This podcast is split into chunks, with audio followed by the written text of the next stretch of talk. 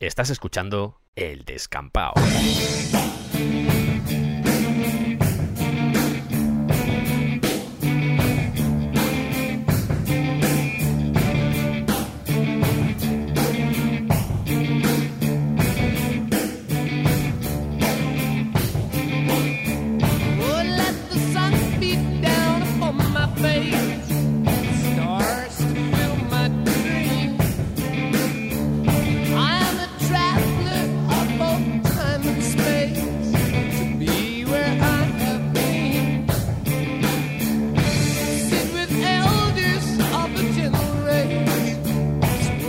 Al Descampado.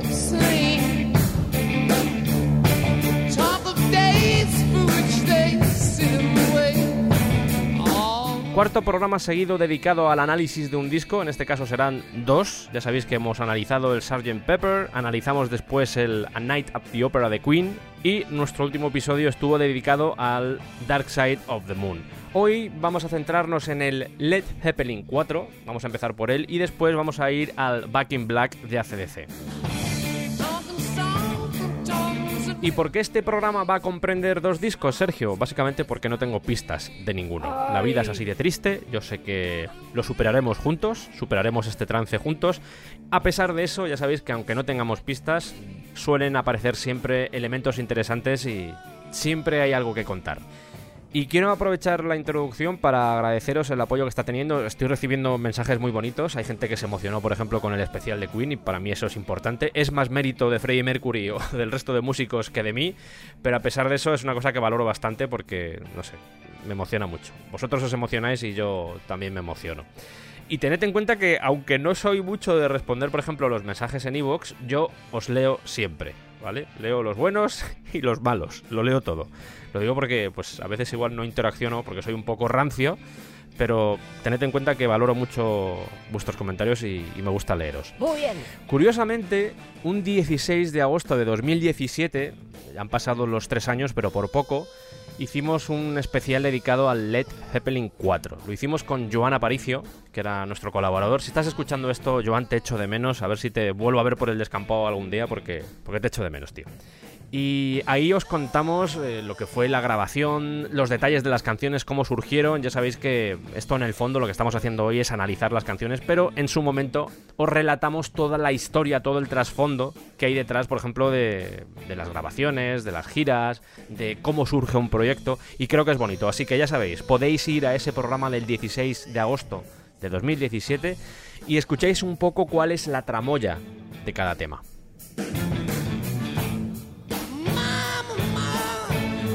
Siempre que me planteo un descampado, siempre que me planteo un programa, pues pienso en un objetivo, es decir, que quiero contaros, que quiero transmitiros, y en este caso quiero que veáis lo buena banda efectivamente que era Led Zeppelin, pero también que nos fijemos en algunos detalles y por qué algunos de los músicos que componen o que componían Led Zeppelin se han convertido casi en leyenda, como por ejemplo Bonham. Yo soy muy fan de Bonham, John Bonham, el batería, eh, lo vais a ver durante el programa que me tira mucho, soy así. Y también valoro mucho, por ejemplo, el, el trabajo que hacía John Paul Jones, que siempre estuvo un poco oscurecido por los dos frontman que tenía la banda, que eran Jimmy Page y Robert Plant. Así que dicho esto, yo estoy preocupado porque en los últimos programas siempre ha entrado alguien y me ha interrumpido, pero de momento hoy no me interrumpe nadie y estoy preocupado. Así que no sé si es que hoy no hay coña inicial o, o qué pasa aquí. Que no, no, no nos ha dado tiempo a preparar No, nada. no, que no no, hemos hecho nada, no tenemos nada. vacaciones y eso. Ah, Claro. Pero entonces empezamos así, tal cual, sin, Sí, sin sí. ninguna coña, que tampoco hace falta que hagamos siempre coña al inicio, pero no sé, me ha sorprendido que nadie me haya interrumpido, que Andradio no haya cantado el, el Bohemian Rhapsody. Me sorprende. No le pasa nada a su emisión de podcast. ¿Qué está pasando aquí? No intenten ajustar el sonido. A ver, Ahora, la transmisión está bajo nuestro control. ¿de dónde sale esta voz? Controlamos los graves, ¿Esto no se puede parar? o- los agudos, controlamos la onda Q. A ver, a ver, a ver. a ver. Joan, ¿eres tú? Podría ser. Eh... Pero... No, ya, ya en serio, ¿e- ¿eres tú, Joan? Hombre, con que estabas hablando de mí, pensaba, digo, pues bueno, le voy a hacer la gracia. Joder, tío, vaya susto me has dado.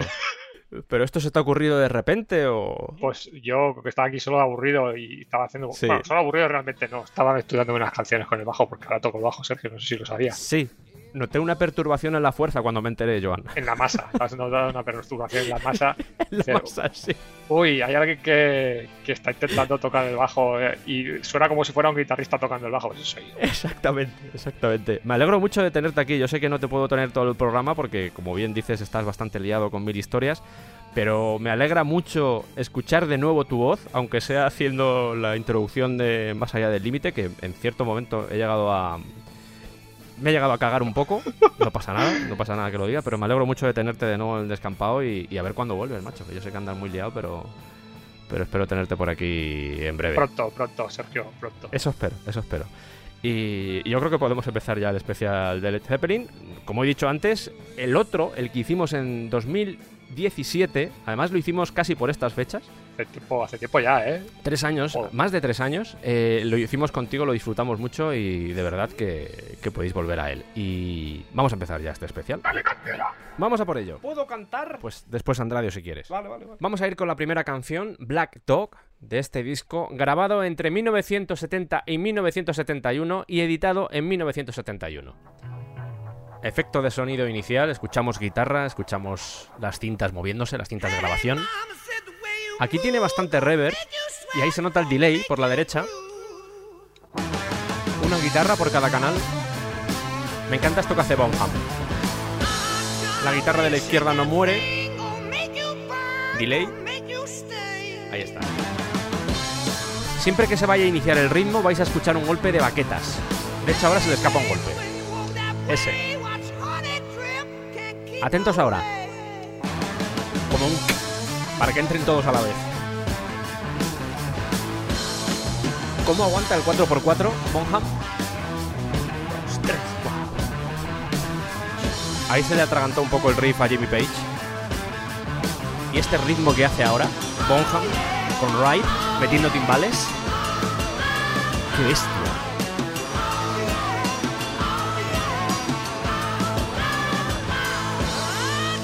La guitarra de la izquierda nunca muere. Nunca. Ta, ta, ta, ta, ta, pum, ta, pum, ta, pa. Siempre hace pa.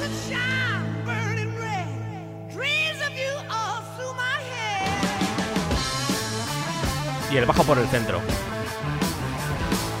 Chorrazo de delay en la voz. Ahora marca Bonham y hace uno de esos breaks que pasaron a la historia. Que mola porque el final lo corta. ¡Ey! Pero es muy inteligente que lo haga así porque luego toda la música entra a la vez, con más fuerza. Aquí es importante el bajo. El bajo corta muy poco comparado con la guitarra. Y le da bastante continuidad. Hay un silencio muy pequeño. De hecho, a veces ni corta. Vamos a ver eso un momento porque no tengo pistas, pero puedo tocar yo las cosas. Vamos a ver. He grabado dos guitarras y el bajo. Si el bajo hiciera exactamente lo que hace la guitarra, sonaría así.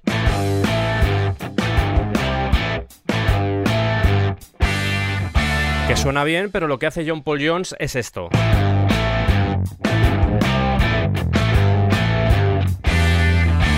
Lo pongo solo con la batería.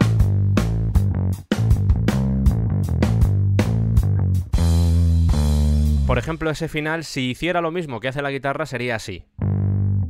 Pero él hace... Y vamos a ver hoy dos bajistas, tanto el de ACDC como el de Led Zeppelin, y esto igual os sorprende, que hacen más cosas de lo que a priori se puede suponer. Seguimos con la canción.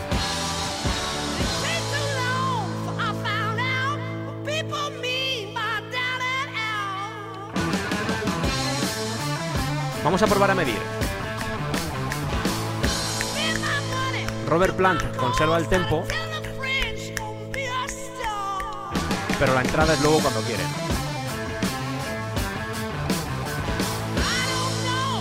Veníamos escuchando muchos discos con voces dobladas. Esta canción no está doblada, es solo una voz.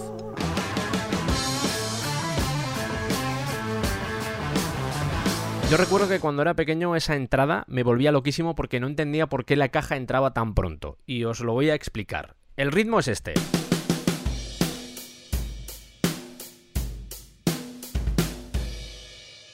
Son cinco cajas, ta ta ta ta ta.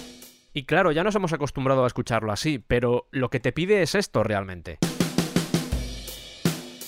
¿Escucháis la diferencia? Ta, ta, ta, ta, ta, un, dos, tres, cua. O ta, ta, ta, ta, ta, un, dos, tres. Y por cosas como esta, John Bonham está considerado como uno de los mejores baterías de la historia, no tanto por la técnica que la tenía, sino también por la creatividad, por la potencia, por lo que aportaba de sonido a Led Zeppelin, a un grupazo como era Led Zeppelin. Por todo eso, está considerado como uno de los pilares de la batería. Aquí hay otro ejemplo. Él va cuadrado, el resto va haciendo cosas raras, pero él va cuadrado. Robert Plant haciéndose los coros el mismo.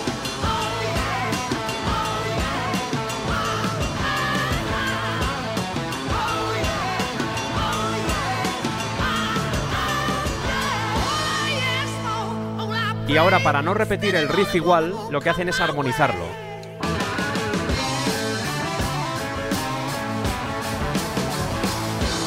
La guitarra de la izquierda siempre se queda sonando.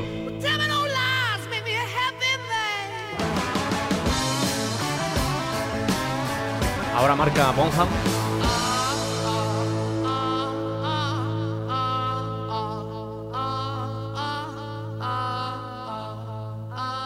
Armonización. Y la entrada del solo de guitarra.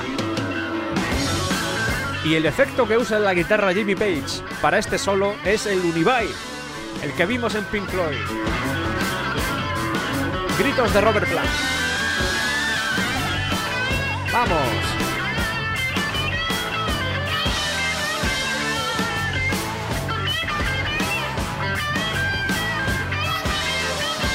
Está corriendo un poquito Bonham, ¿eh?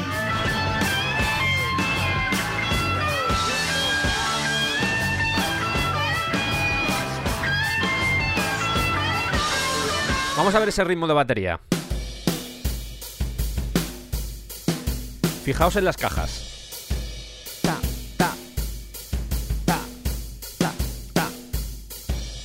El ritmo en el que pensaría el 80% de los baterías sería este. Que es reggaetón, de hecho. Pero Bonham hace esto.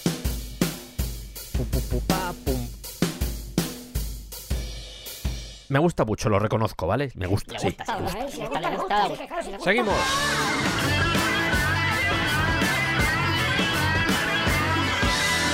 La voz de Plant pasando de derecha a izquierda. Ahora.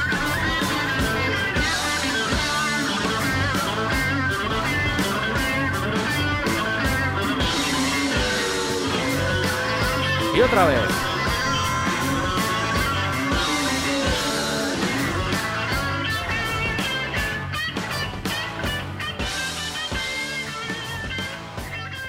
Y se van a fade out.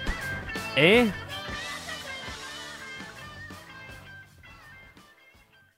Y ahora vamos a escuchar las pistas de la canción. Que no tienes. Es verdad, no pasa nada. No pasa. Pero ya que la siguiente canción es rock and roll, os voy a explicar en menos de dos minutos qué es un rock and roll. No voy a hablar de las hermanas Boswell, no voy a hablar tampoco de Sister Rosetta Tharp, eso seguramente se quede para otro programa, pero quiero que aprendáis a reconocer qué es un rock and roll. Vamos a empezar por el principio, vamos a empezar escuchando un blues.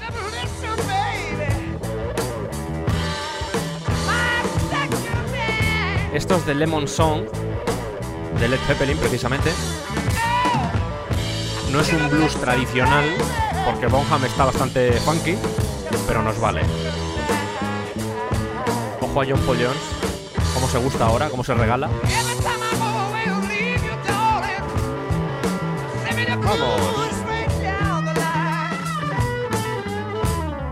A medida que la música ha ido evolucionando, podemos encontrar diferentes tipos de blues con diferentes estructuras, número de compases, incluso armónicamente difieren entre ellos. Pero la estructura básica sería el blues de 12 compases que tiene estos tres acordes.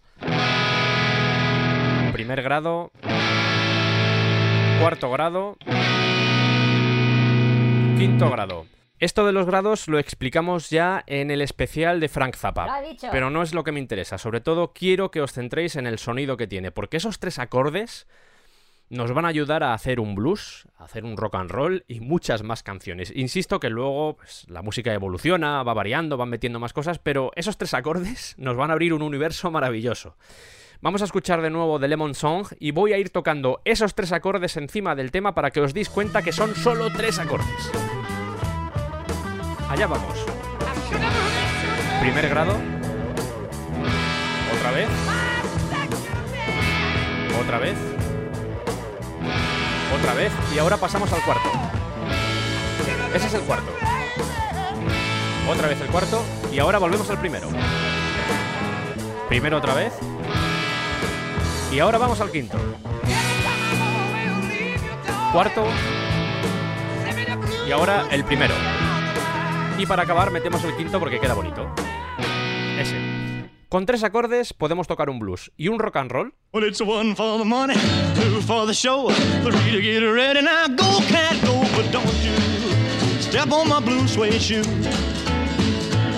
Well, you can do anything but. El tema anterior estaba en mi mayor, este está en la mayor, pero tenemos que ver los grados como casillas, ¿vale? El portero. No, no, Sabes que llevan más de dos minutos, ¿no? ya, pero no pasa nada. Vale, vale, vale. Y aunque la tonalidad del tema anterior era mi mayor y en este caso es la mayor, los grados siguen siendo igual y la relación que hay entre los acordes, entre las notas con ese primer grado se mantiene. Así que los tres acordes serían estos. Primer grado. Cuarto grado. Quinto grado. Ahora os pongo el tema de nuevo y lo toco encima. Primer grado, primer grado, y ahora pasa al cuarto. Cuarto, primero, quinto, cuarto, primero, y así es como se hace un rock and roll. Cuatro minutos y medio. Voy a ir marcando las cajas porque es bastante curioso el inicio, este inicio que hace Bonham, pero fijaos en la cacharrería que hay de Charles.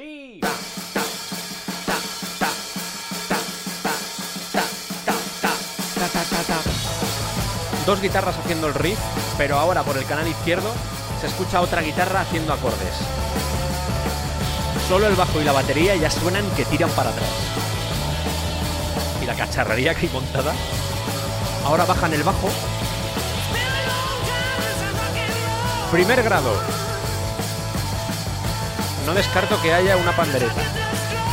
No descarto, entre tanta cacharrería. Cuarto grado. La voz de Plant no está grabada dos veces, sino que tiene un delay muy corto. Primer grado. Y ahora quinto. Cajas. Ha dejado ahí un hueco. Guitarra por el canal izquierdo. Es que la sección rítmica lleva un peso. Porque las guitarras, si os fijáis, van haciendo.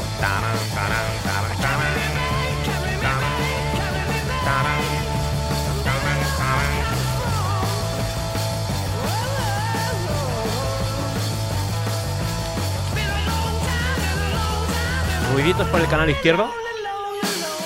Esta guitarra.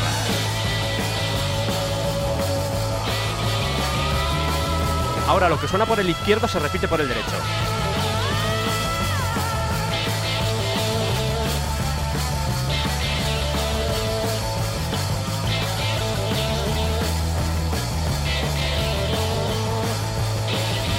Aquí ya desaparece ese efecto. Y la rítmica sigue.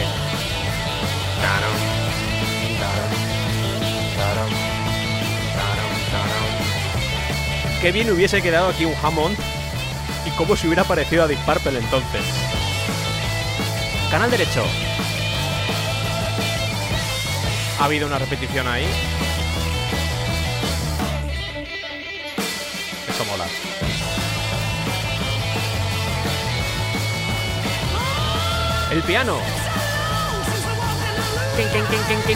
Quin, quin. Este golpe de Bonham. Y Plant que está súper arriba. Voy a parar aquí un momento porque no sé si esta toma, la toma que acabó en el disco, se grabó con Plant cantando, pero me da la sensación que a veces Bonham está respondiendo a la voz. Y este es un ejemplo claro en el que intenta responder a la voz, se acaba liando un poco, pero sale. Plant. Open your. Y ahí acompaña Monham, se lía y vuelve otra vez. El piano sigue a tope ahí. Aquí se escucha más flojo, pero sigue ahí. Se ha escuchado el piano un poco ahí. Ahora el bajo, como sube. Guitarra que pasa de izquierda a derecha. El piano. Se vuelven locos. No saben cómo terminar esto. Venga, por ejemplo.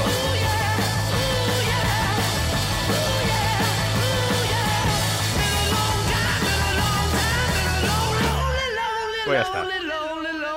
Ojo que se viene.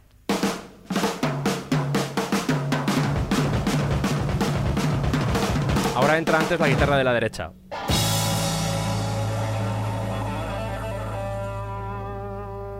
Yo creo que eso era la pandereta, fíjate. Yo no sé vosotros, pero yo ahora mismo con esta canción estoy un poco exaltado, así que vamos a ir con la siguiente que es así muy tranquilita y muy bonita.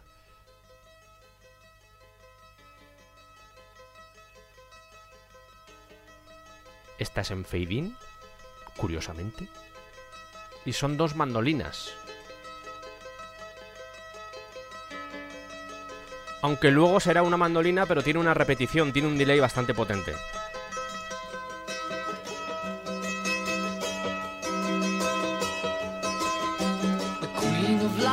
Acústica por el canal derecho. ¿Notáis el delay de izquierda a derecha? ¿Cómo se responde la acústica de la derecha con la mandolina de la izquierda? Ahora.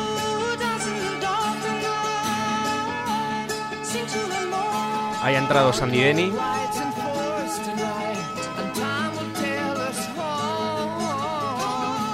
Que yo de pequeño pensaba que era John Anderson de Yes.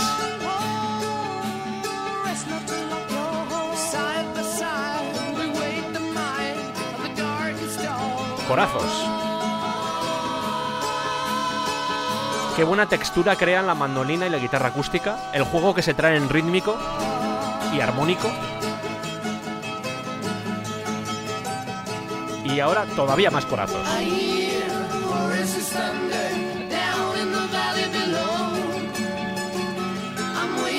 Recordamos que Robert Plant hace de narrador y Sandy Denny, que era del grupo Fairport Convention, hace de Town Crier. Vamos a parar un momento. Uno de los secretos de la canción es los efectos que llevan los instrumentos de cuerda, porque hay mucha repetición que va creando ese ambiente casi onírico a lo Tolkien, como bien decía el propio Jimmy Page sobre el tema.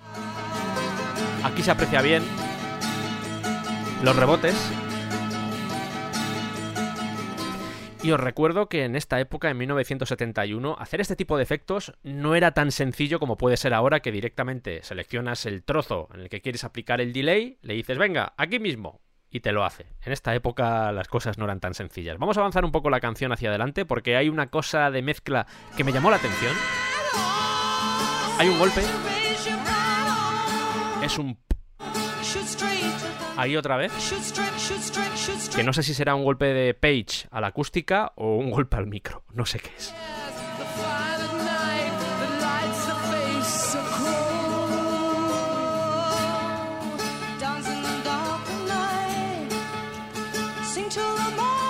El problema que tiene Robert Plant es que él ya tiene la voz aguda y le pones otra voz aguda al lado y...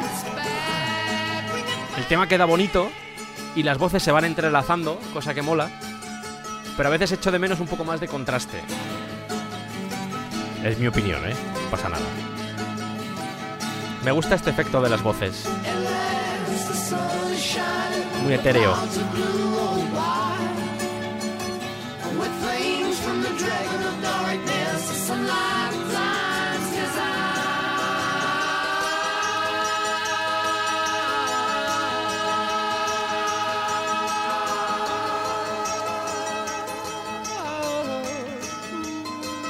Ahora hay una parte donde se escuchan más esos golpes. Puede ser Jimmy Page perfectamente marcando el tiempo con el pie o algo así, ¿eh?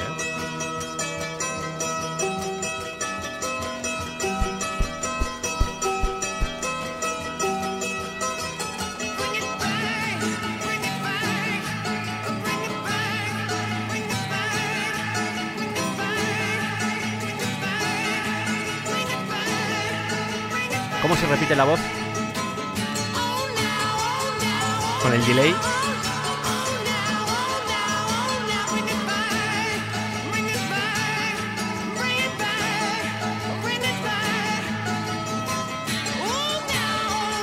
Y crea un efecto que suena como muy místico. Que tiene esencia folk, pero también se va a la psicodelia.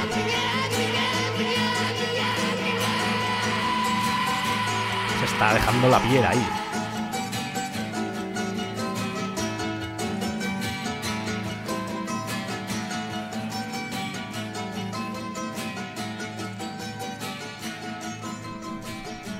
Qué tenemos de nuevo? Otro fade out, sí. Ahí se quedan. Y el técnico diciendo, sí, más, más, dad más, dad más, que yo os voy bajando. La siguiente canción es eh, un clásico entre los clásicos, posiblemente sea el clásico más importante de este disco por todo lo que significó. Os lo contamos en aquel especial de 2017. Pero como todos sabéis es Starway to Heaven. En algunas tiendas de música fue hasta prohibido porque todo el mundo empezaba con el riff inicial de guitarra acústica. Por favor. Y yo sé que lo normal igual sería analizar otra cosa, pero me gustaría poner el foco sobre las flautas, porque hay flautas dulces. Sí, esa flauta dulce con la que seguramente tu hijo o tu vecino del tercero te está haciendo la vida imposible cada vez que tiene que aprenderse una canción. Bueno, pues esa flauta dulce es la que toca aquí John Paul Jones. Y siguiendo un poco el hilo de las flautas, dije, me da la sensación de que no solo está tocando la clásica flauta, que muchos de nosotros tenemos en casa, sino que está tocando más flautas. Y siguiendo esa senda, esa senda del mundo flautil, del mundo de la flauta dulce, del recorder, que es como se llama en inglés, y ahora os contaré de dónde viene eso de recorder, pensé, oye, ¿y por qué no contar los diferentes tipos de flauta dulce que hay? Porque seguramente la gente solo conoce el típico con el que se abren las Puertas del infierno y aparece Chulú, aparece Sauron, aparecen todos los malvados de otras dimensiones. pero eh, hay muchas más flautas. Y no sé si van a ser dos minutos, pero vamos a hacer un pequeño viaje a través del mundo de las flautas dulces. ¿En serio? Sí. Esto que estáis escuchando es un grupo llamado The Royal Wind Music, es una banda holandesa. Son 13 miembros, 12 mujeres y un hombre, y son todo flautas. Notáis que tenemos desde flautas agudas a flautas muy graves. Me estoy dando cuenta de que aquí vendría muy bien mi gran amigo José Luis Frías, que es flautista y tiene un montón de flautas. Si recordáis, ya tocó alguna en el especial que le dedicamos a la música celta. De hecho, posiblemente alguna de las que vamos a citar. Y quiero empezar hablando del nombre que tiene, al menos el nombre en inglés, porque en español sería flauta dulce o flauta de pico, pero en inglés es recorder. Y me gusta mucho cómo se acabó uniendo un concepto como recordari, que sería el latín, su origen, que es recordar, obviamente, cómo se acabó uniendo a la labor que hacían los trovadores y los juglares. Porque esa mezcla entre poesía y música al final era una forma de recordar todas esas leyendas, todas esas historias que envolvían a su cultura. Es decir, tenemos un verbo que significaba recordar o memorizar y de repente se convirtió en cantar o interpretar una canción y después en el instrumento que utilizaban esos trovadores y esos juglares. Y parece ser que se empezó a utilizar a partir del siglo XVI, pero es muy interesante cómo poco a poco va evolucionando el nombre.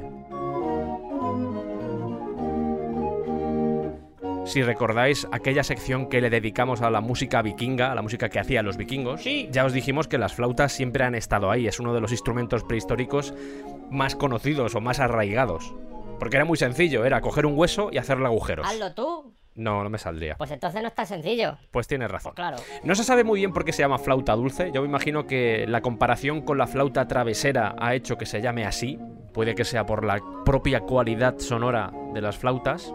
Sobre todo, no quiero meterme tampoco en temas históricos porque esto podría ser complicado porque tendríamos que hablar de la música renacentista, tendríamos que hablar de la música barroca, no es plan, pero sí os puedo decir que la diferencia entre una flauta dulce de madera y una de plástico es muy notable.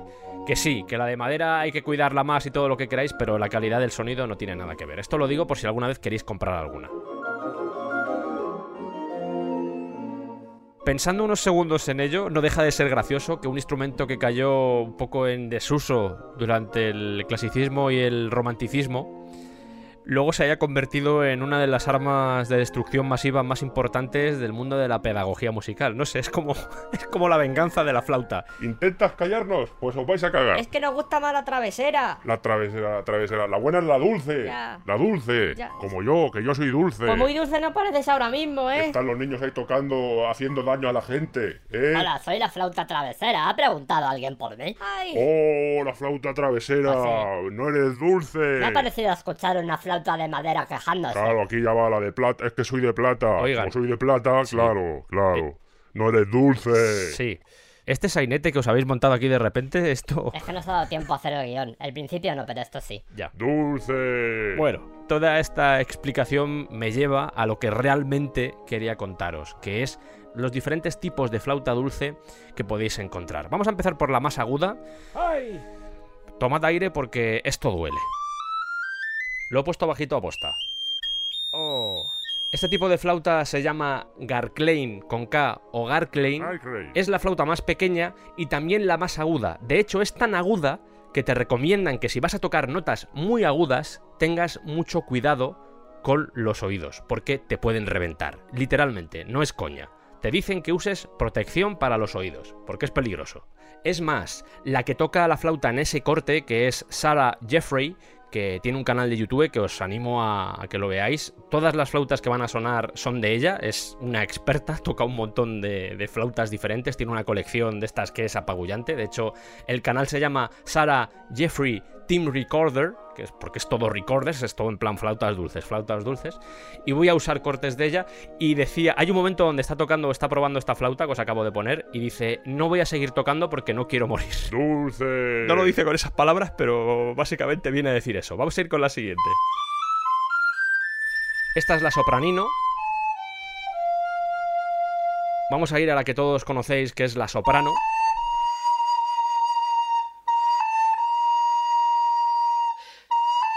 Sí, es la canción de Jurassic Park.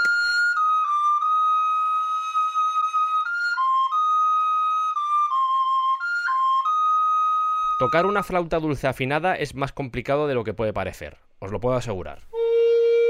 Esta es la alto o contralto, lo he encontrado con los dos nombres, y ya notáis que va cambiando el sonido. A mí esta flauta me gusta mucho. No me hace daño al oído y encima tiene un sonido como muy redondo, llena mucho. ¿Habéis escuchado esos clics del principio? Ya sabéis que el sistema de la flauta es sencillo, básicamente consiste en tapar agujeros y soplar. Dulce. Pero cuando ya empezamos a entrar en, en las flautas tenor y las siguientes, poco a poco van a ir añadiendo elementos mecánicos. Y aquí, por ejemplo, en esta flauta tenor, tiene un elemento mecánico que se parece bastante al que puede tener, por ejemplo, una flauta travesera. Sobre todo cuando tocas por grave.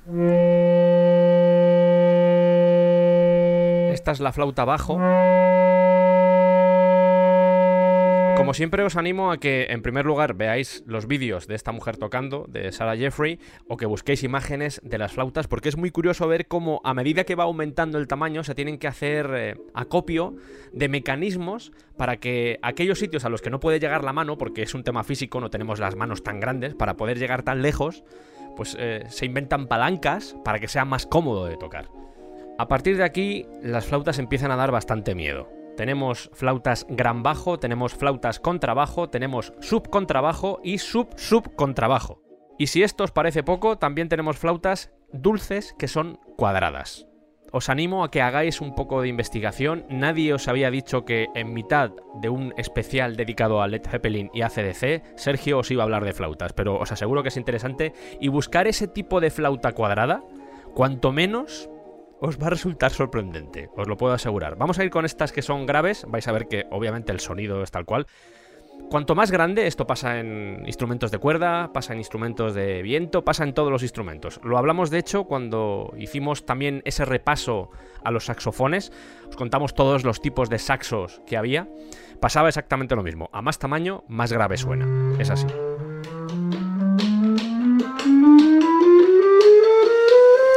Esto por ejemplo, es una flauta gran bajo. eh, en este caso es cuadrada, no es la típica flauta gran bajo.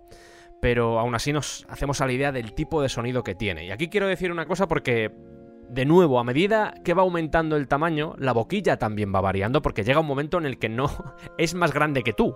La flauta es más grande que tú. De hecho, creo que la más grande del mundo la enseña Sara. De hecho, no es suya, pero va a tocarla. Mide 3 metros. Entonces, cuando tienes una flauta ante ti de 3 metros, hay que montar algún tipo de sistema para que llegues a la boquilla. Y aquí llega una cosa que esto, si algún musicólogo o incluso algún flautista me, me quiere corregir, estoy abierto a todo tipo de correcciones. Pero me da la sensación que a partir de aquí, a partir de las flautas gran bajo, la boquilla pasa a ser de metal. Es decir, entraríamos ya en un instrumento parecido al oboe por lo que ya no estaríamos en instrumentos de viento madera, sino en instrumentos de viento metal. Eso sería una flauta con trabajo y sorprende porque aunque escuchéis que el sonido obviamente es bastante grave, también sube bastante por arriba y puedes hacer incluso conciertos de Vivaldi y composiciones barrocas o composiciones del Renacimiento, composiciones de cualquier época, porque tiene bastante porque tiene bastante juego. O sea, no os quedéis solo con que estos instrumentos están destinados a dar notas graves porque no es real. Obviamente, dar notas agudas es complicado y afinar las graves también, pero son instrumentos que te valen para, para cualquier cosa. Obviamente, con el- los matices que tiene un bicharraco que mide dos metros. ¿Eh? Escuchad lo que hace esta mujer con el contrabajo.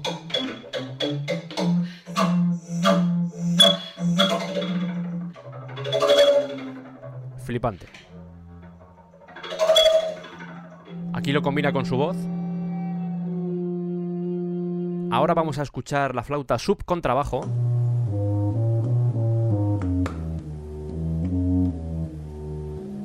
Oh.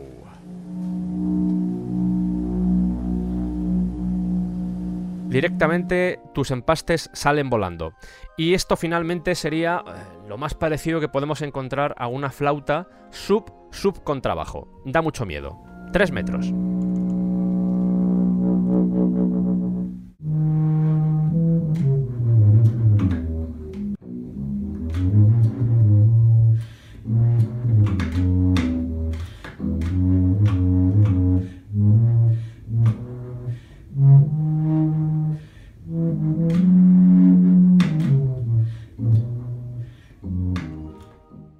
Tiene un objetivo que va más allá de contaros cosas de flautas. En la canción en Starway to Heaven, John Paul Jones toca tres flautas. La flauta bajo, la flauta tenor y la flauta soprano.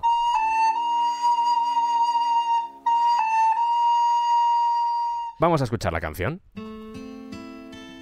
acústica por el canal izquierdo, tiene un poco de efecto por el derecho, una reverb, flauta dulce apoyando los golpes, la flauta bajo, canal derecho, y ahora entran todas. Que en directo John Paul Jones usaba un melotron, un teclado. Y para lo que son las flautas dulces están afinadas, que son puñeteras a veces. Porque depende de la cantidad de aire que metas, la nota varía. Es un arreglo súper bonito.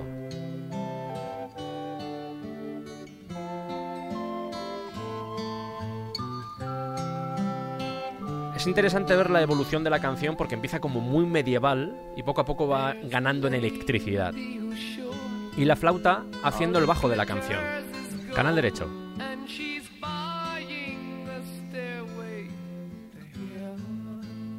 Me gusta Plant en esta parte. Está como muy emotivo.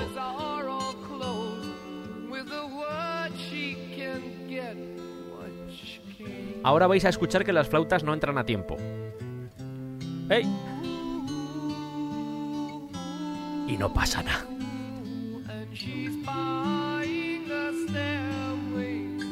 Es muy chulo que no hacen todo el rato el mismo arreglo. But she wants to be sure. Cause you know sometimes words have two meanings. Es una forma de sustituir al típico teclado. Coges varias flautas y haces acordes.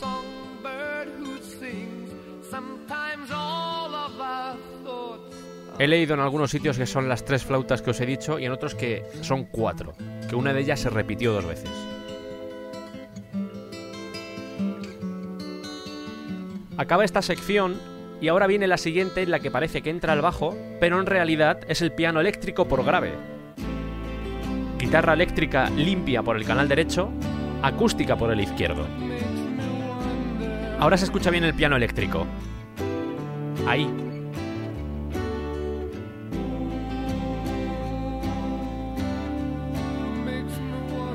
se crea un efecto de guitarra de 12 cuerdas muy curioso. Porque las dos guitarras hacen lo mismo. Incluso aquí. Pequeñas variaciones, pero al final es lo mismo.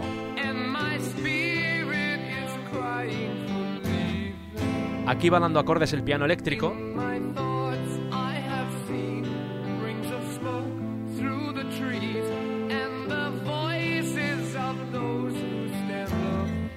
Sustituyendo a las flautas. Esto mola. Canal derecho.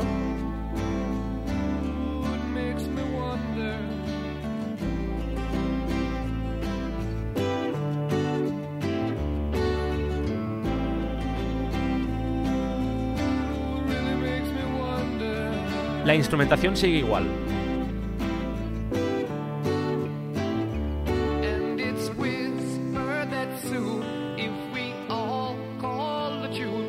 Ahora parece que entran flautas en estos golpes, pero diría que es el piano eléctrico.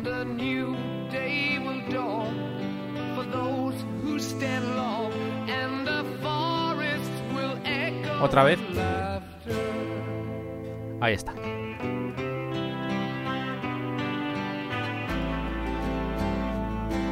El piano eléctrico ahora. Eso mola mucho. Cada vez se le da más importancia, de hecho.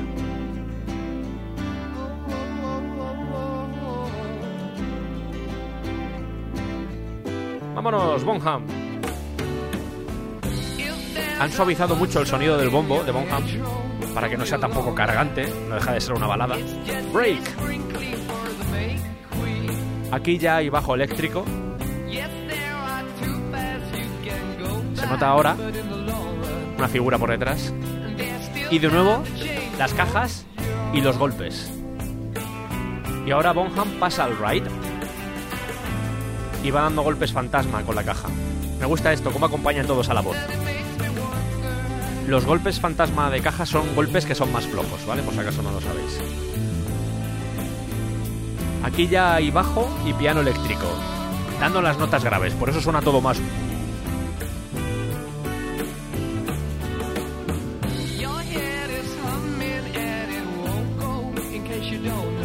Ahora las cajas y los golpes otra vez.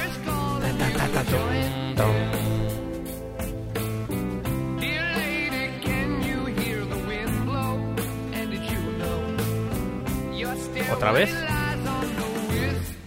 Guitarra acústica de la izquierda desaparece y se convierte en guitarra limpia eléctrica. Son dos guitarras eléctricas y una guitarra acústica por el canal izquierdo. Ahora escucho una campana. Ahí, una campana tubular, pero sé que no hay en este disco. La acústica ha desaparecido.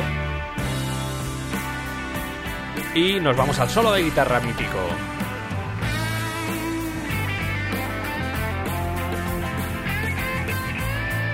Me gustan mucho estos solos que son cantables.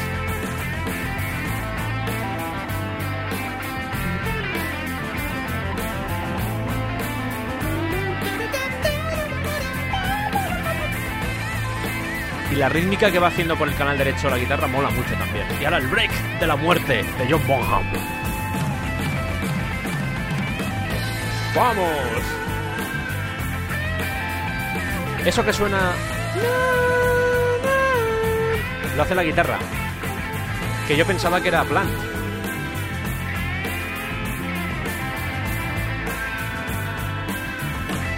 La batería. El ritmo. Ta, ta, ta, ta.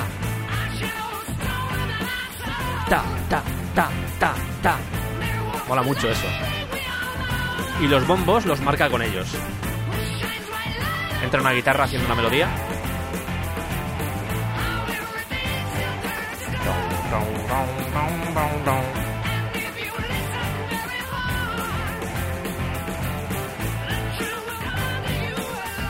Y cuando parece que van a acabar.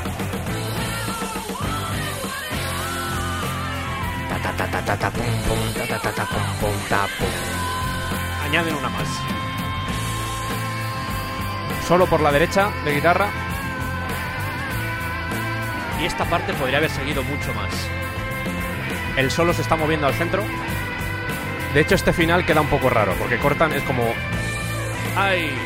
Es como que no. No se pusieron muy de acuerdo para terminar.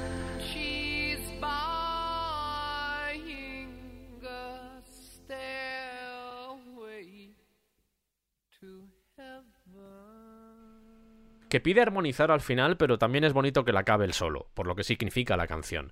Voy a hacer un experimento. No sé si va a salir bien, no soy consciente, pero lo voy a dejar tal cual. Si suena a mierda, suena a mierda. Pero yo lo voy a intentar. Muy bien. Voy a coger la versión en directo de Frank Zappa, donde el solo de guitarra de Jimmy Page lo hacen cinco metales, y voy a intentar sincronizarlo con el solo de Jimmy Page. A ver qué pasa.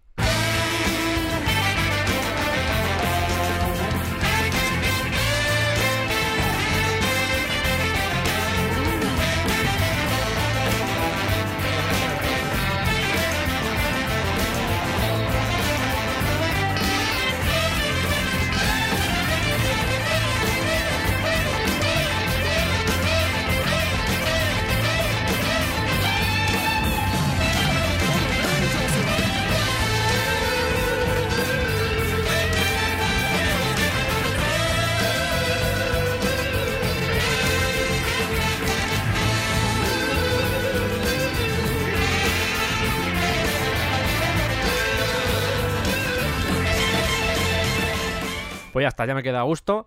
Diréis, vaya, cuadran perfectamente. No, he tenido que meterle yo mano para que cuadraran, porque si no, no había forma. Y aún así hay cosas que no cuadran mucho. Pero bueno, es curioso. Es curioso. Ya sabéis que me gusta experimentar. Ay. A propósito, hay un grupo que se llama Gentle Giant que era mucho de meter flautas a mitad de los conciertos. Esto es un ejemplo. Empiezan dos flautas y luego se une una tercera. La de la derecha es una tenor, seguro. La de la izquierda tiene pinta de ser una alto y la más aguda una soprano o una sopranino. O eso creo. A saber. No venía a cuento, pero yo lo he metido. Muy rico. Eh, vamos con la siguiente canción. Misty Mountain Hop. Sí. Piano eléctrico, guitarra por el canal derecho y entrada de batería cósmica. De nuevo es una entrada rara. Está bien, pero no es la típica entrada. Vamos a ver lo que pasa ahí. Voy a ir contando y vais a ver que entre el 4 y el 1 dan la nota todos menos Bonham. 3, 4, 1, 2, 3, 4, 1, 2, 3, 4, 1, 2, 3, 4, 1, 2, 3, 4, 1. Él entra en el 1, pero el golpe que dan todos está entre el 4 y el 1. ¡A la cruza! Ahora lo da bien.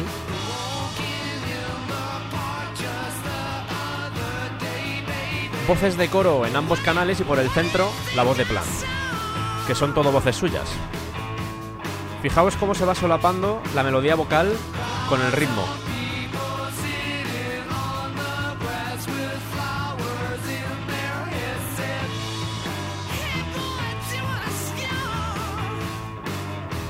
Y ahora llega la variación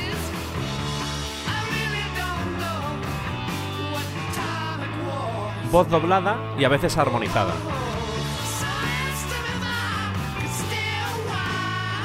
Y ahora vuelve a entrar en el 1. Ahí. Ay, John, ¿cómo te gustaba jugar?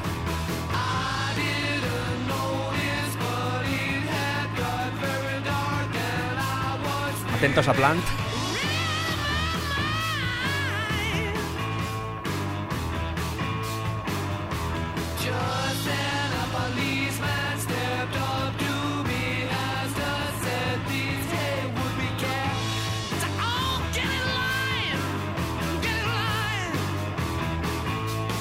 Puente.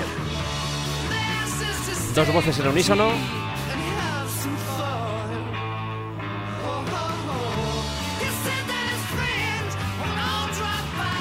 Ahora empieza a meterle vibrato por el canal derecho Jimmy Page a la guitarra.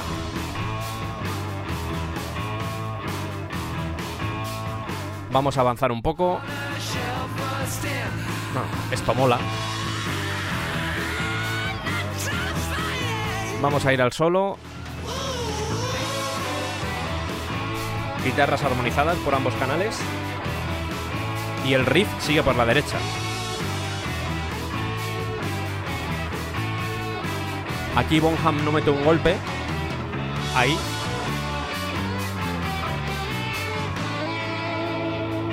Hay varias guitarras armonizándose.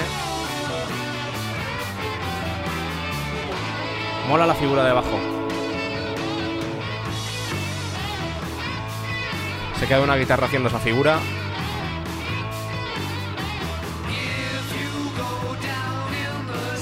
Yo sé que son los Led Zeppelin y todo lo que queráis, pero creo que a esta canción le sobran minutos.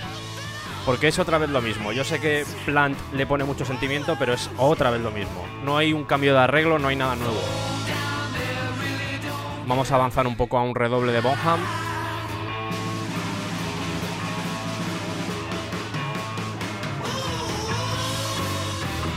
Que es mi opinión, ¿eh? Ojo.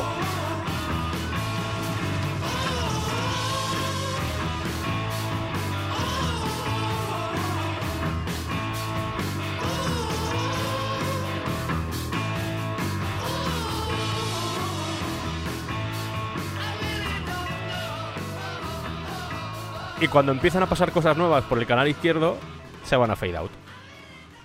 No pasa nada.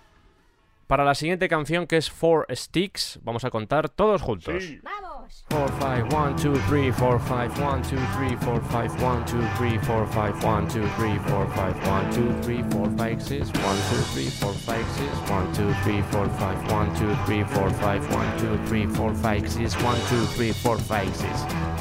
Que me aficio, que me aficio. El Charles va por el canal derecho. Es pisado, es con baqueta. Porque Bonham está haciendo un patrón con las cuatro baquetas. Dos en cada mano. De hecho, la batería está bastante baja con respecto al volumen habitual en las canciones de Led Zeppelin. Yo creo que para no organizar tampoco mucho jaleo. Creo que además de Charles hay shaker o maracas. Ahí está golpeando varos. Por eso suena como... Y en realidad, si quitamos lo que va haciendo con las manos, es...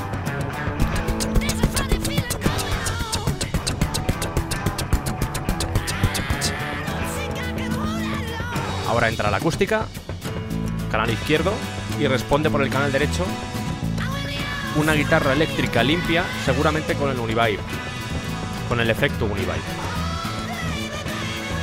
El bajo mola mucho.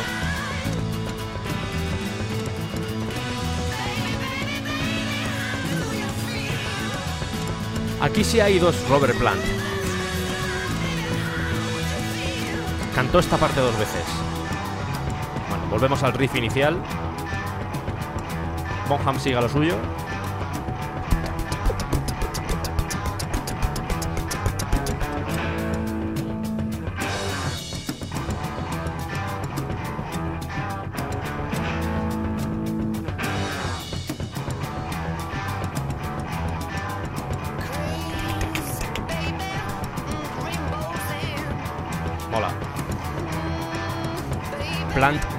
Esta canción. Cómo rompe.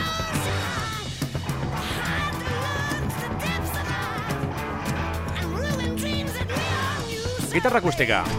Canal izquierdo. El bajo mola muchísimo. La línea de bajo es estupenda.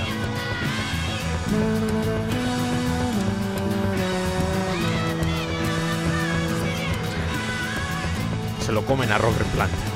Tanta guitarra.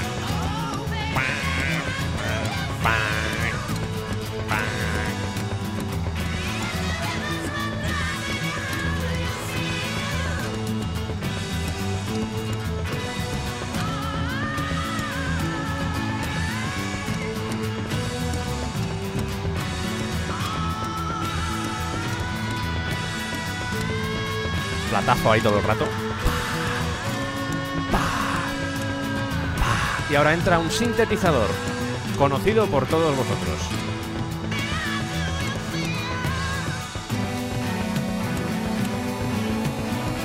Nuestro viejo amigo el VCS3 que usaba Pink Floyd también está en este disco. Tocado por John Paul Jones.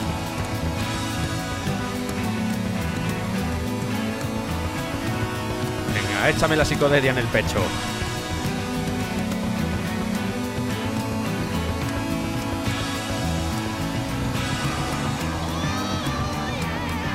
Volvemos al principio.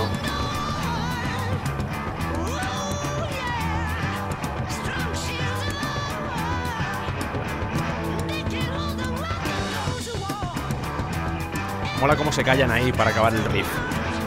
Ahora. Y... ¿Puede ser que haya un fade out? Lo estoy viendo venir. Si es que lo estoy viendo venir. Sí, sí, Robert, sí, sí. Sí, sí, sí, te está gustando, sí. Pero... Mira, ahí está. Ya llega. Vale. Algo, chavales. Muy bien. Sí. Pues nada, otro fade out. Maravilloso.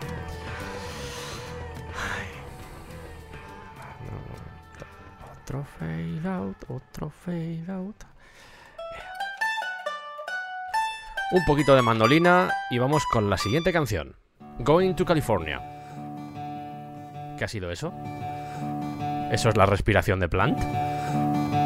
Vaya tela. Guitarra acústica con dos micros. Y ahora entra una mandolina por el canal izquierdo.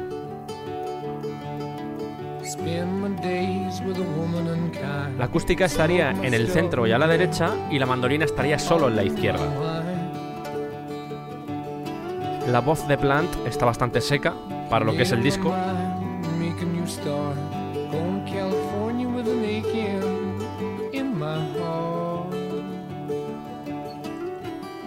Muy bonitas las guitarras y la mandolina, lo que van haciendo. Muy bonito.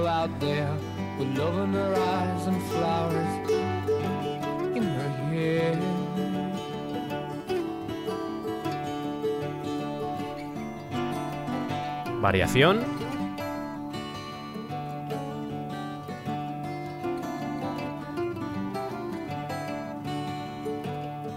Aquí la mandolina la toca John Paul Jones. Took my chances on a big jet plane. Never let 'em tell you that we're all the same. La saturación analógica que mola tanto. Oh, the sea was red and the sky was gray. Wondered how tomorrow could ever follow today.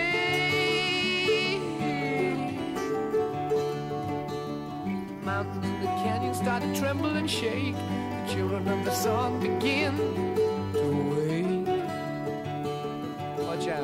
Y ahora, chorrazo de reverb a la voz.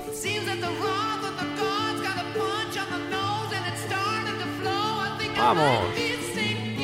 En el canal izquierdo la mandolina ha sido sustituida por una guitarra acústica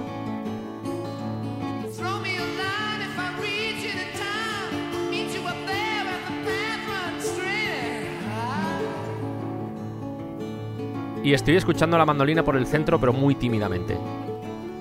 Ahí se escucha un poco más. Ya ha vuelto la mandolina. ¿Habéis visto cómo la han movido? A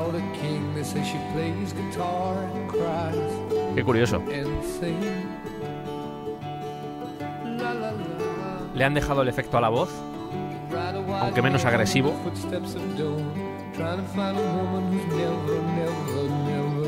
a. Esa nota grave para Plant está bien, ¿eh?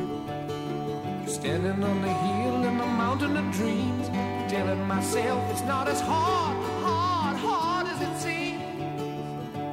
Mm-hmm.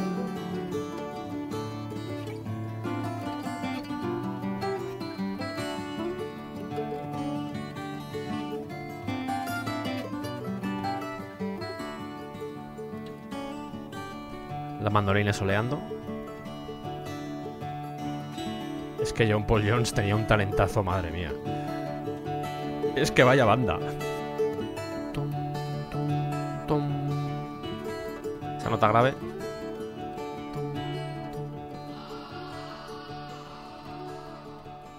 Una voz por ahí.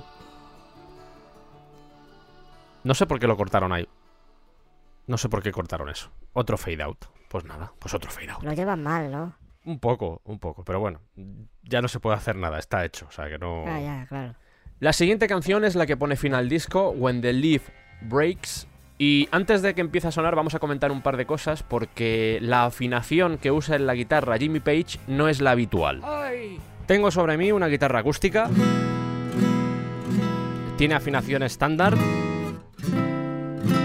Y lo que hace Jimmy Page básicamente es utilizar una afinación en sol abierto, en open G. Como Kenny G. Si alguno toca esta canción dirá en Open G, yo pensé que estaba en Open F, que sería Fa abierto. Esto se debe a que algunos instrumentos se grabaron a diferente tempo y a la hora de ajustarlos, por ejemplo la guitarra, tuvieron que bajarle la velocidad. Al hacer eso, aquel sol abierto, aquella afinación en sol abierto, se transformó en fa abierto. Y en el fondo no deja de ser un acierto porque hace que todo suene todavía más gordo. Porque esta canción va de eso, es muy épica, muy potente. Si quisiera tocar el riff con la afinación normal, tendría que hacer algo así. Y no suena bien. Así que voy a coger mi guitarra y voy a afinarla como supuestamente tiene que estar la canción.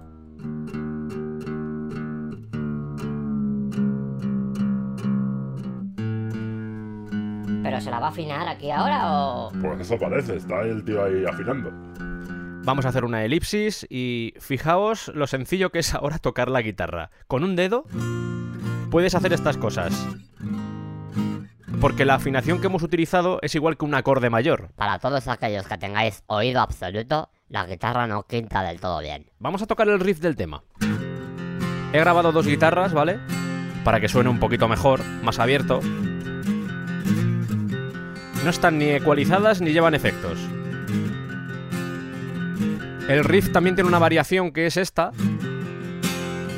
Que en realidad es como la otra, solo que el. lo repiten más veces. Y la otra sección sería esta. Que le he metido un slide porque me apetecía, vamos.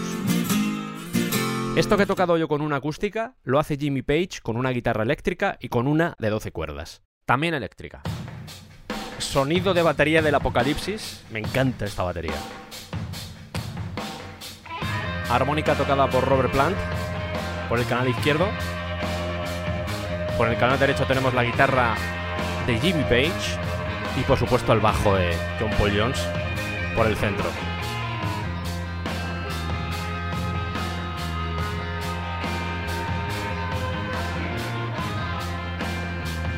La armónica tiene como, como reverb, mucha, mezclado con distorsión. Se nota que experimentaron bastante en este tema.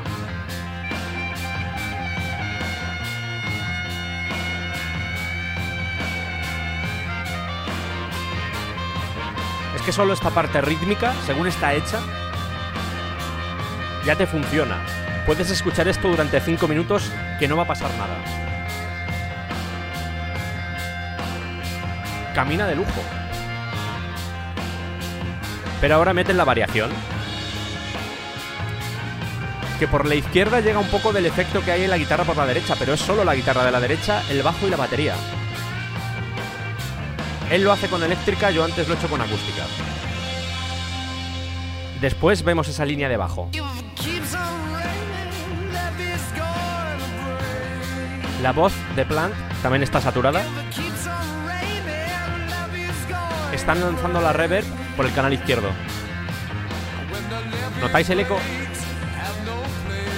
Y ahora entra la armónica.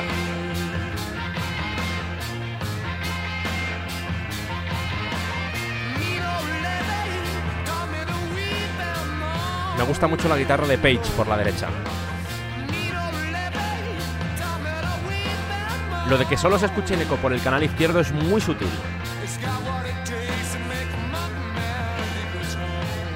Estos ritmos se le daban de maravilla a Bonham. Porque parece que no está haciendo nada, pero tiene un groove. ¿Cómo se calla ahí el bajo? Juega un montón con los silencios. ¿Cómo juega con ellos? Porque parece sencillo, pero no es sencillo hacer eso. Cambio en la canción. Guitarra con slide por el canal izquierdo. Y parece que le han metido un fuzz a la voz de Robert Plant.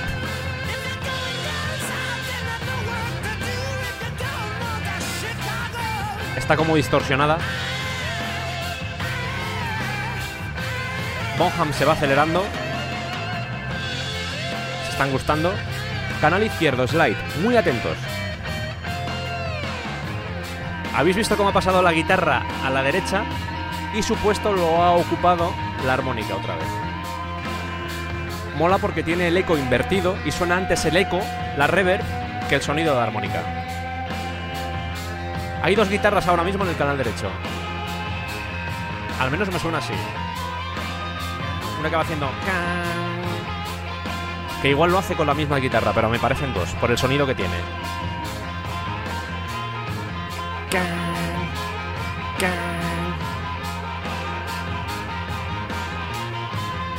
Muy loco.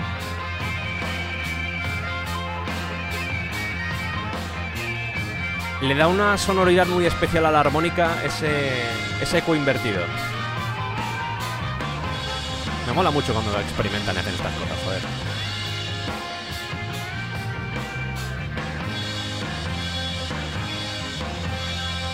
Volvemos.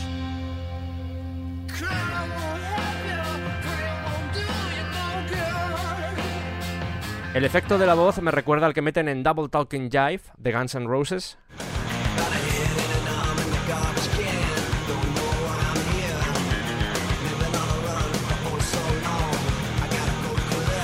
Vamos a viajar 20 años antes, que fue cuando se grabó el disco de Led Zeppelin.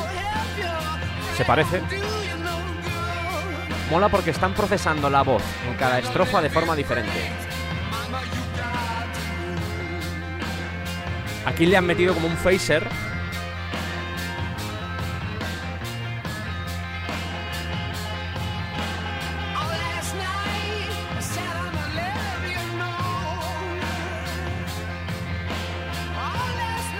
De hecho, no descarto que a la armónica le hayan metido también un flanger. Hay muchos efectos en esta canción.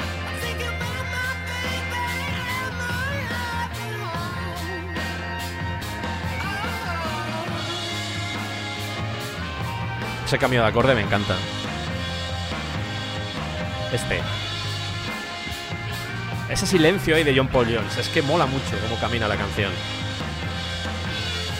Venga.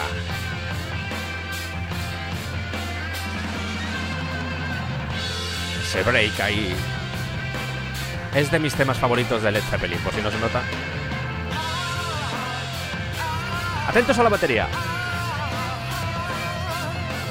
Venga. Guitarra slide por el canal izquierdo. Va al centro, vuelve al izquierdo.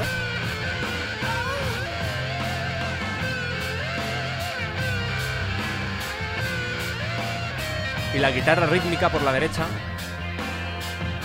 Que yo diría que lleva ahora un Univibe. Pero igual son cosas mías. Es de 12 cuerdas. Vais a notar que todo el sonido se concentra en el centro. ¿Lo notáis? Y ahora se vuelve a abrir. La guitarra rítmica ha pasado a la izquierda y la armónica a la derecha. Ha habido un intercambio. Vuelven a hacerlo. Armónica por la izquierda y guitarra por la derecha. Y así varias veces. Se ponen jugones.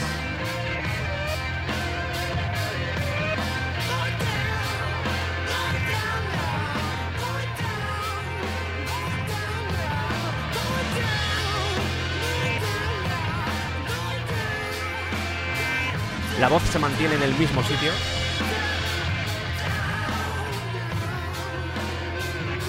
no descarto que hasta le metieran un Leslie a la voz, un altavoz Leslie.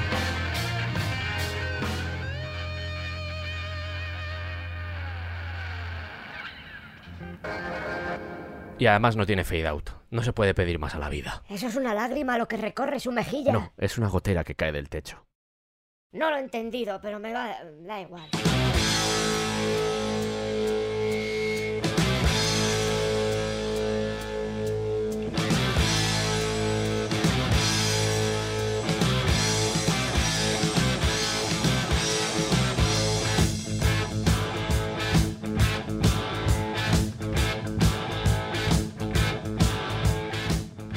Concluido nuestro análisis del Led Happening 4, espero que os haya gustado y que hayáis descubierto alguna cosa nueva. Es una pena no tener las pistas porque seguramente escuchar la batería de Bonham es uno de los placeres más hermosos que pueden existir para un músico. Release de Bonham Cat, voy a pedir. Y sobre todo he intentado demostrar también que el papel que tenía en la banda John Paul Jones es más importante de lo que a priori puede parecer. Yo sé que se le valora, yo sé que los cuatro son muy valorados, cada uno en lo suyo, pero creo que ha estado un poco relegado con respecto a, a las dos figuras claves del grupo. Y habéis visto que toca flautas, toca el teclado, toca la mandolina, toca el bajo, hacía muchas cosas. Y eso creo que hay que tenerlo presente. Hasta una peluca.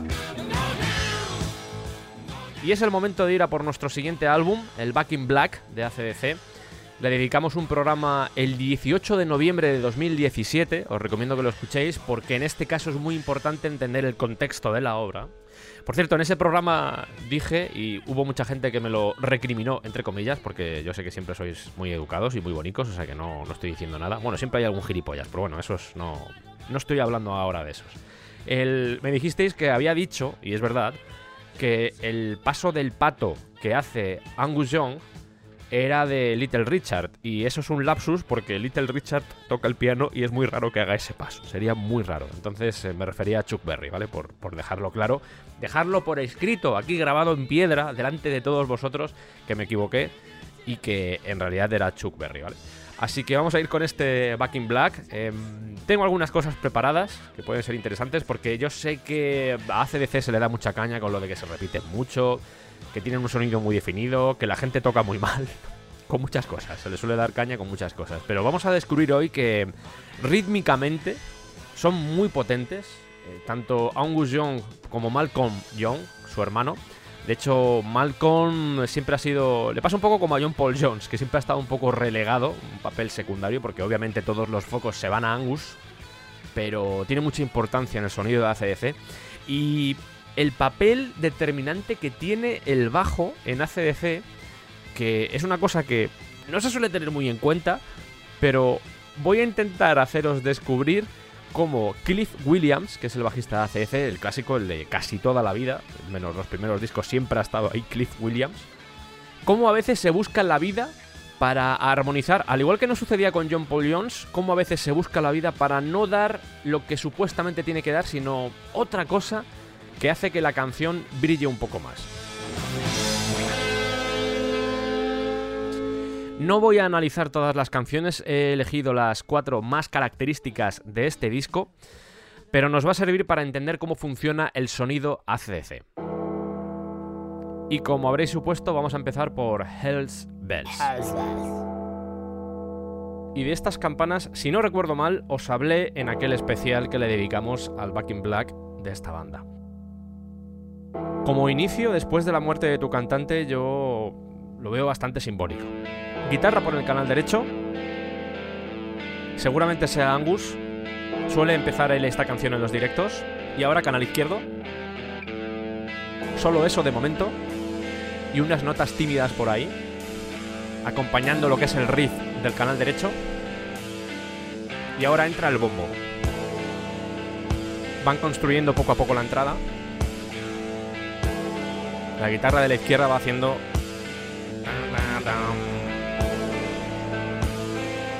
y ahora entra una guitarra por el centro que es igual que la de la derecha. Es decir, tenemos tres guitarras, dos en ambos canales y una por el centro, que va haciendo el riff de la canción.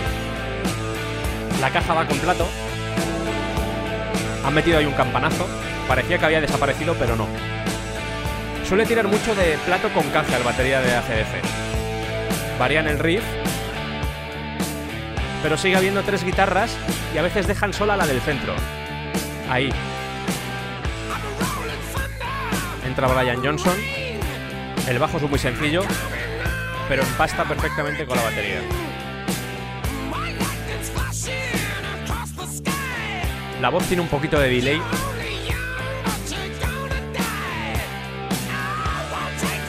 La batería va a piñón, o sea. De vez en cuando mete un plato y nada más.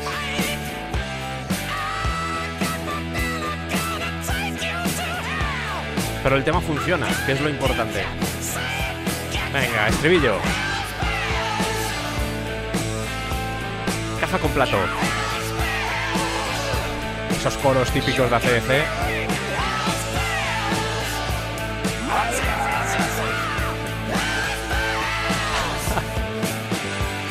Venga. Entra la guitarra por el canal central también. Para acentuar la figura. Con un poquito de vibrato.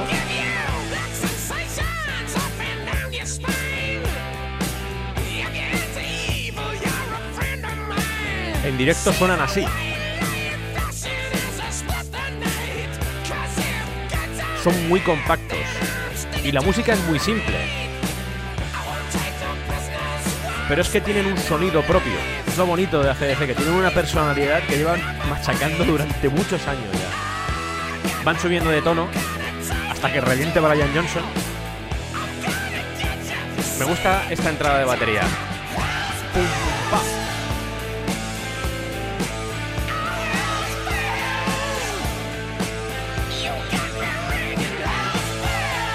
Seguro, seguro hay tres guitarras. Pero no descarto incluso que haya una cuarta. En estas partes. Más centradas esas dos. Eso tiene pinta de estar tocado con púa y con dedos.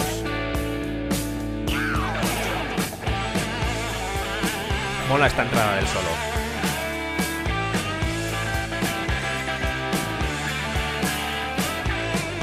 Rítmicamente no es nada complicado, pero funciona.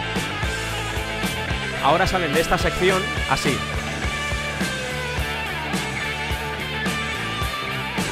Plato con caza.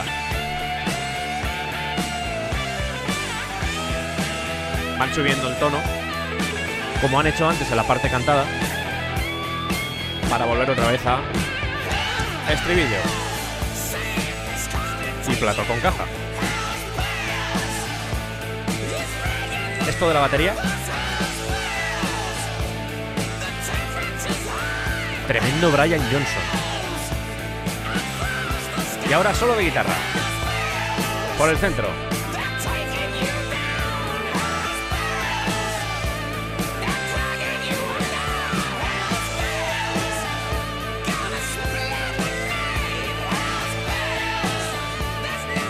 Y ahora van con el riff del solo para terminar. Es igual.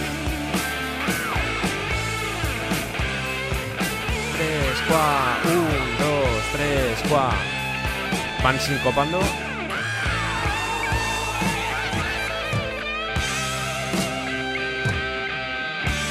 Ahora le añaden un montón de reverb a la voz de Brian Johnson. Aquí. No es un fade out, así que me parece bien. a mí también. Vamos a ir con Shoot the Thrill. Guitarra por el canal derecho que se empieza a retroalimentar. Feedback. De hecho es Angus Young.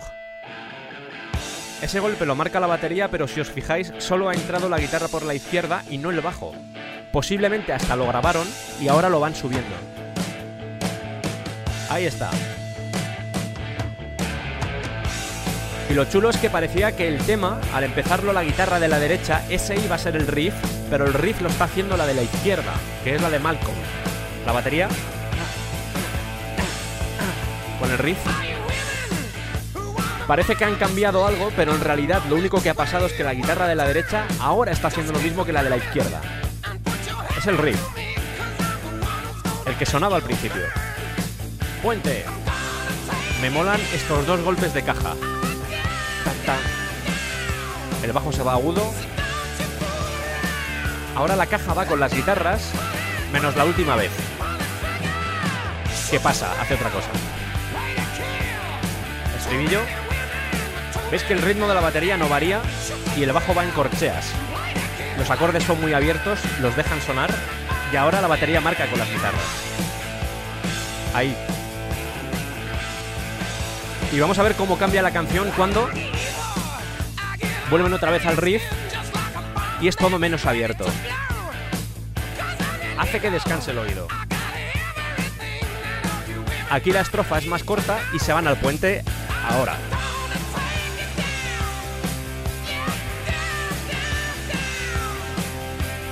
La línea de bajo funciona. Me gusta lo que hace el bajo aquí. Que no hace lo que se espera. Estribillo. Atentos a esto. 1, 2, 3, 4. Veis que la guitarra entra entre el 4 y el 1, pero el bombo siempre cae al 1. Ahí, por ejemplo. Adelantan todos la nota menos la batería. Como hacía Bonham.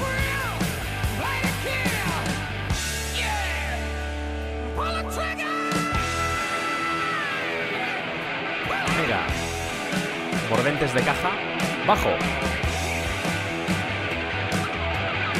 Vamos a ver eso un momento. He grabado lo que hacen las guitarras. Un posible bajo para esa parte podría ser este. Pero el que mete Cliff Williams es este. Que mola porque armoniza las notas que están dando las guitarras. Solo de guitarra.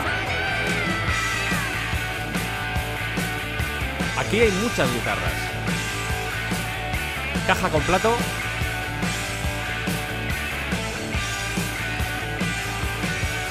Y por supuesto el solo por el centro. Que la armonía de esto es el puente, de hecho. Mismo arreglo, el último no lo hace. Y estribillo de nuevo.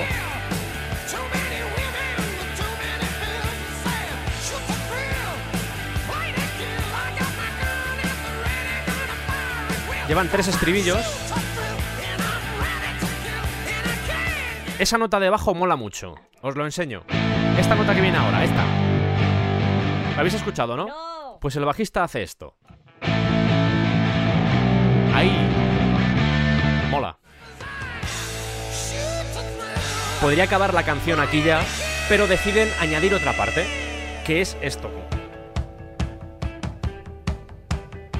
Con timbales. Ni siquiera hay charles. O sea, es bombo negras y timbales. Y la guitarra de la derecha está tocada seguramente con dedos. O como mucho púa y dedos. Pero hay dedos. ¿Por qué? Porque las notas suenan a la vez. Ahora explico eso.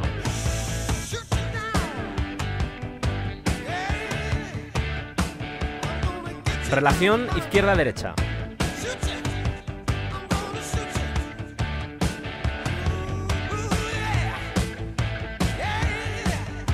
Sigue sin haber charles.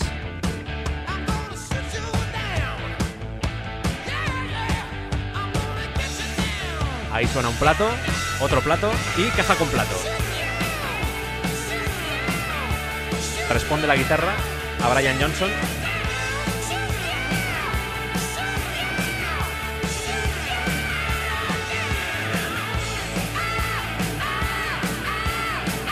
Mola. Es un final chulo. Me gusta este solo.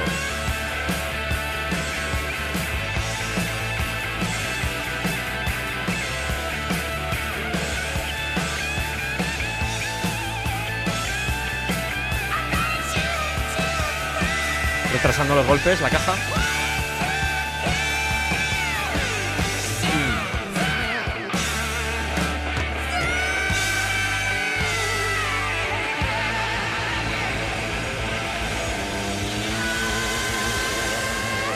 Final apoteósico y Me he puesto un vídeo de ACDC en directo tocando esta canción y me he dado cuenta que Angus Young toca esa parte que os decía, que sonaba como con dedos, con púa y con dedos.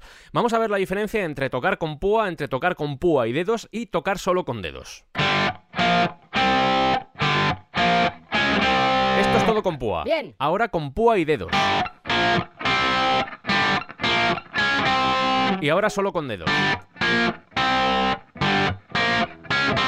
La mayor diferencia la vais a notar entre todo púa o todo dedos. Voy a ir intercalándolos. La diferencia es muy sutil, pero si os enseño uno de los riffs que aparecen en la canción, esto que está tocado con púa, si lo toco con dedos sonaría así. Obviamente, si tú tocas con púa, no todas las notas van a sonar a la vez, pero si lo haces con dedos, suenan a la vez. Es la gran diferencia. Es un tema de sonido. Quieto, quieto, quieto, quieto. Vamos con Back in Black. Maravilloso. Marca guitarra izquierda y el Charles. Menos las dos últimas notas que los marca solo el Charles. Ahora vemos esta nota de bajo. Esa. Me suenan tres guitarras, dos en los laterales, por supuesto, y una por el centro. Sobre todo se nota cuando hace esto. Vais a ver que suena por el centro y por la derecha, así que asumo que esa guitarra es la de Angus Young. Batería simple. El bajo va con el riff de guitarra.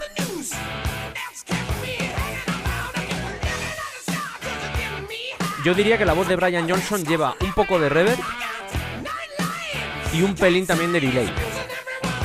Puede que sea solo reverb. Aquí juegan otra vez con lo mismo, es decir, en el verso cortamos mucho las notas, pero luego cuando llega el estribillo o el puente las abrimos, que es lo que está sucediendo aquí. Vais a ver que cuando vuelven otra vez a la estrofa, el coro, hay como mucha gente ahí de repente. ¿Veis? Entrecortado. Y no puedes evitar mover la cabeza.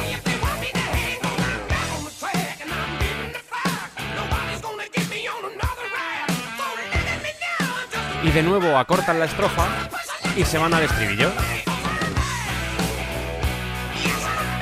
El bajo va continuo.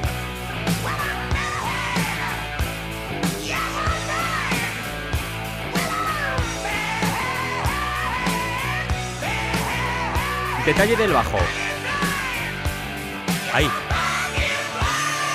Entran muchos coros ahí de repente. Solo de guitarra. El riff de guitarra, el riff de acompañamiento, es igual que el del verso, el de la estrofa, solo que le quitan esa figurita que hacía. Suenan muy bien las guitarras en este disco. Y son cuatro vueltas.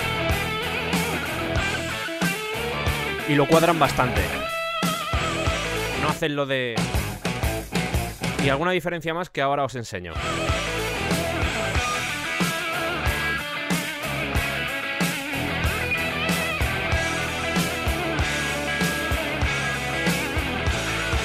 Al estribillo directamente. Han tocado la estrofa para el solo y ahora estribillo.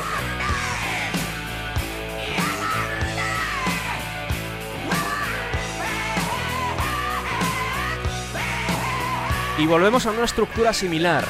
Ya han hecho por tercera vez el estribillo y tienen que añadir algo nuevo. Y es esta parte en concreto. ¿Cómo canta Brian Johnson? Madre mía. Bombo a negras.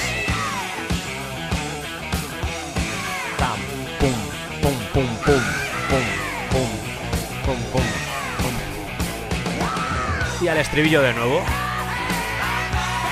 Y añaden los.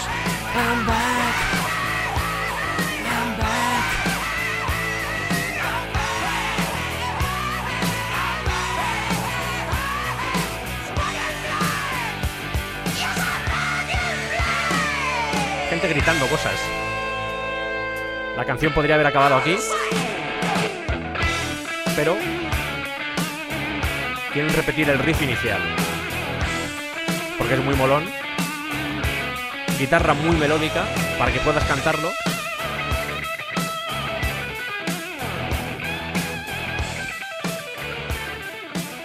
Y un fade out, que sabéis que me entusiasman mucho. Vamos a ver esa línea de bajo que os comenté antes.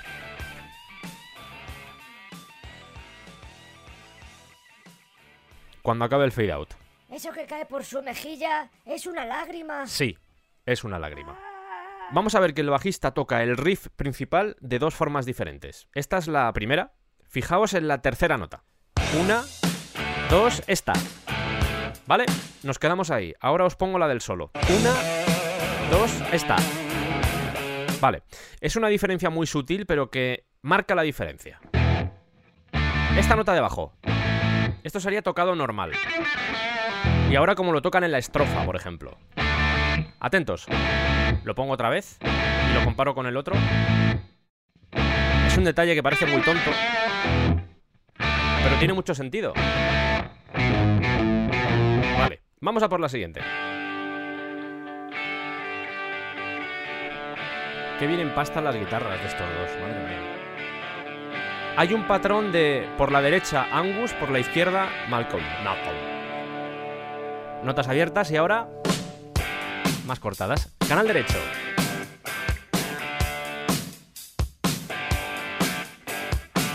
Y un delay raro la guitarra. Un delay muy corto. ¿Veis que empieza a cantar? No hay bajo, solo hay batería y guitarra. Y solo por el canal derecho.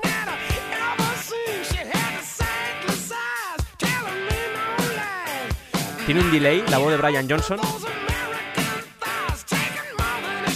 Entra guitarra de la izquierda. No hay bajo.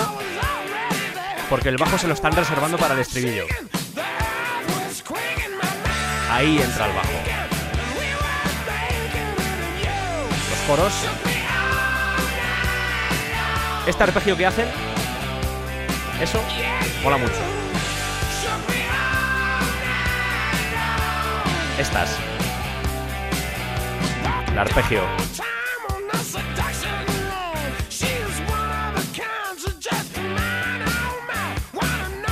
En esta estrofa sí está el bajo ya. Mola porque el bajo, aunque no lo parezca, le da cierta riqueza armónica a lo que hacen las guitarras. Ahora. ¡Ey! Porque no está haciendo lo que tendría que hacer normalmente, como nos sucedía en Back in Black. Venga ahí. Estribillo.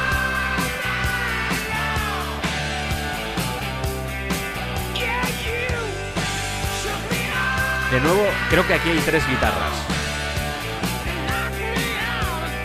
Los coros ahí. Que siempre están como muy atrás. Ahora se queda el bajo pegado a esta nota. Esa. Genera una tensión que resuelven para entrar en el solo, pero te lo pide el cuerpo. Aquí respiras ya. ¿Veis que es como el estribillo? Solo que cortando las notas. Lo mismo. Venga. Estribillo normal.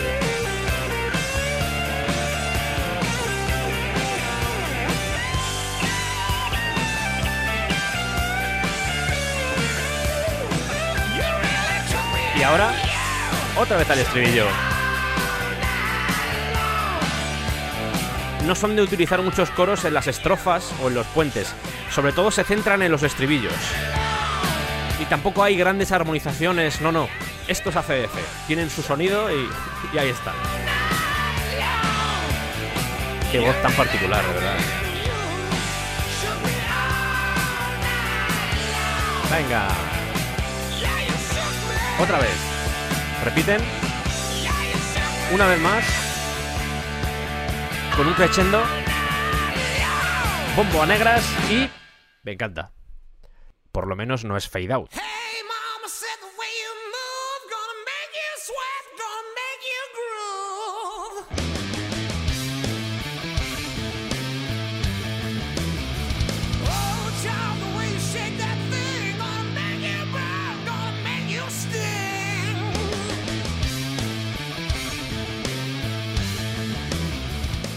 Llegamos al final de este episodio, os hemos contado los entresijos del Led Zeppelin 4 y del Back in Black.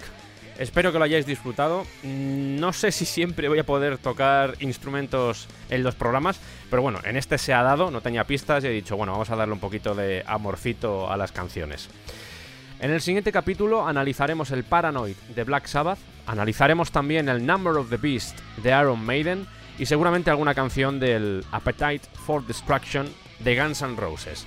Y de esa forma concluiremos esta pentalogía que hemos creado de análisis de discos que teníamos pendientes y ya cerraremos por fin un ciclo. Varias cosas que os quiero comentar. En primer lugar, recomendar el podcast de mi gran amigo y colaborador, por ese orden del descampado, que es Iván Martín, que tiene un podcast que se llama Roma a Eterna, en el que encontraréis programas dedicados exclusivamente a Roma, pero siempre con mucho humor. Tened presente que el descampado lo podéis encontrar en Twitter, lo podéis encontrar en Facebook, soy más activo en Twitter, pero estoy en ambos sitios, y también en YouTube.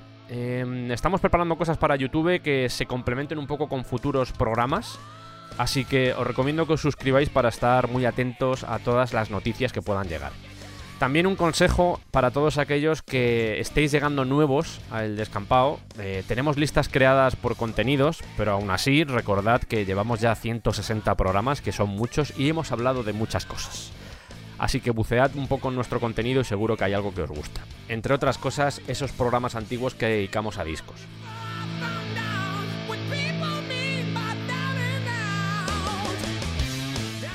Y dicho esto, de nuevo, gracias por estar ahí, gracias por escucharnos, gracias por apoyarnos y nos vemos en el siguiente episodio analizando más discos. Recordad, por si acaso, que esto, claro, llegas nuevo y no lo sabes, pero recordad que no somos un programa de música solo, ¿vale? Que hablamos de muchas otras cosas. Simplemente pues ha tocado ahora que estamos haciendo mucho de este contenido. Pero hablamos de historia, hablamos de cine, hablamos de cómic, hablamos de, de muchas cosas. Así que tenedlo claro. Un abrazo para todos. ¿Vuelve otra vez o ya está el programa? Ya está, ya está, sí. Me enrolla mucho, ¿no? Como no paraba de hablar, Es que de eso va el programa, Andradio, de que hables. Si no hablo, no hay programa. pero podría hablar yo o cantar. Todo el mundo está diciendo que canta Andradio, que canta Andradio. Y, y Andradio canta poco. ¿Qué quieres hacer? ¿Otra vez lo del Bohemian Rhapsody? Porque hay más canciones. Yo, a mí me da igual. Yo soy multifacético y todoterreno a la hora de cantar. ¿Te das cuenta de que ya ha acabado el programa y estamos aquí hablando? Es que en eso consiste el sketch. Sketch. Me gusta decir sketch. Sketch. Terminamos ya, Andradio, ¿vale? Pero puedo cantar o no. En el siguiente si quieres. Veo en su rostro mentira. Es posible, pero hay que terminar ya.